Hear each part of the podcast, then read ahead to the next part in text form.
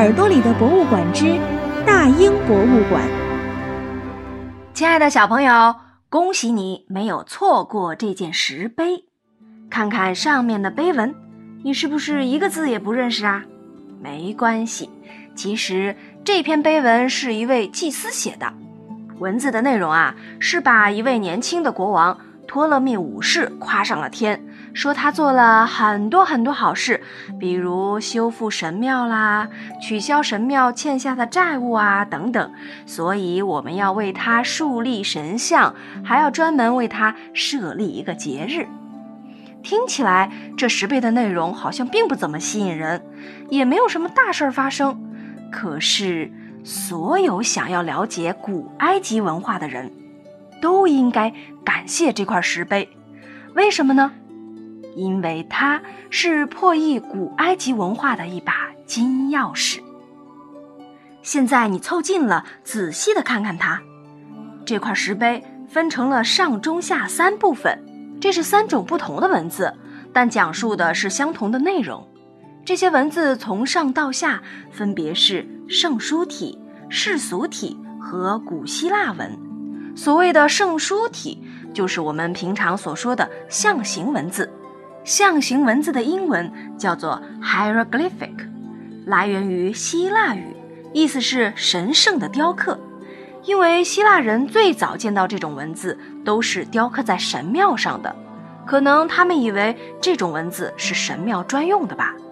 其实这种文字当然不会只刻在神庙上啦，比如国王颁布法令、官方发布文件、诗人写诗歌，用的都是这种文字。但是这种文字非常的难写，只有少数人才能掌握。于是到了晚期埃及时期，又诞生了世俗体文字，它比圣书体要简单实用，因此就慢慢的传播到了平民当中去。但是这两种文字都随着古埃及文化的衰落而被人们渐渐遗忘了。到了一七九九年，当这块石碑被拿破仑的军队发现时，大家早已经不认得了这些文字。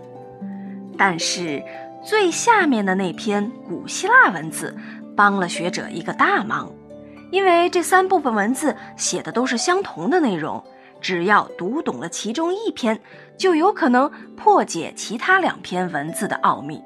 而当时许多欧洲学者都已经非常熟悉古希腊文了，于是他们都希望自己是第一个破译者。最后，第一个成功破解的人是一位叫做商伯良的语言天才。他年纪轻轻就已经精通多种古代文字了，再加上他的方法得当，因此比别人更早的获得了成功。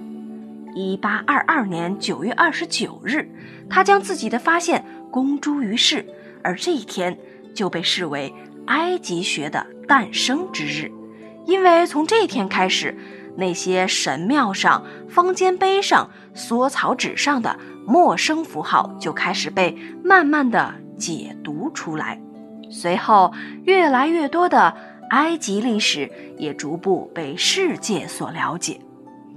最后，留给你一个小任务。到对面的一号展厅去，找到罗塞塔石碑的复制品，看看最上面的那几行文字，究竟是从左往右读，还是从右往左读呢？给你一个小提示，看看石碑上的小鸟面朝哪一边，偷偷的告诉你，小鸟面向的那一边就是文字开始书写的方向。快去吧！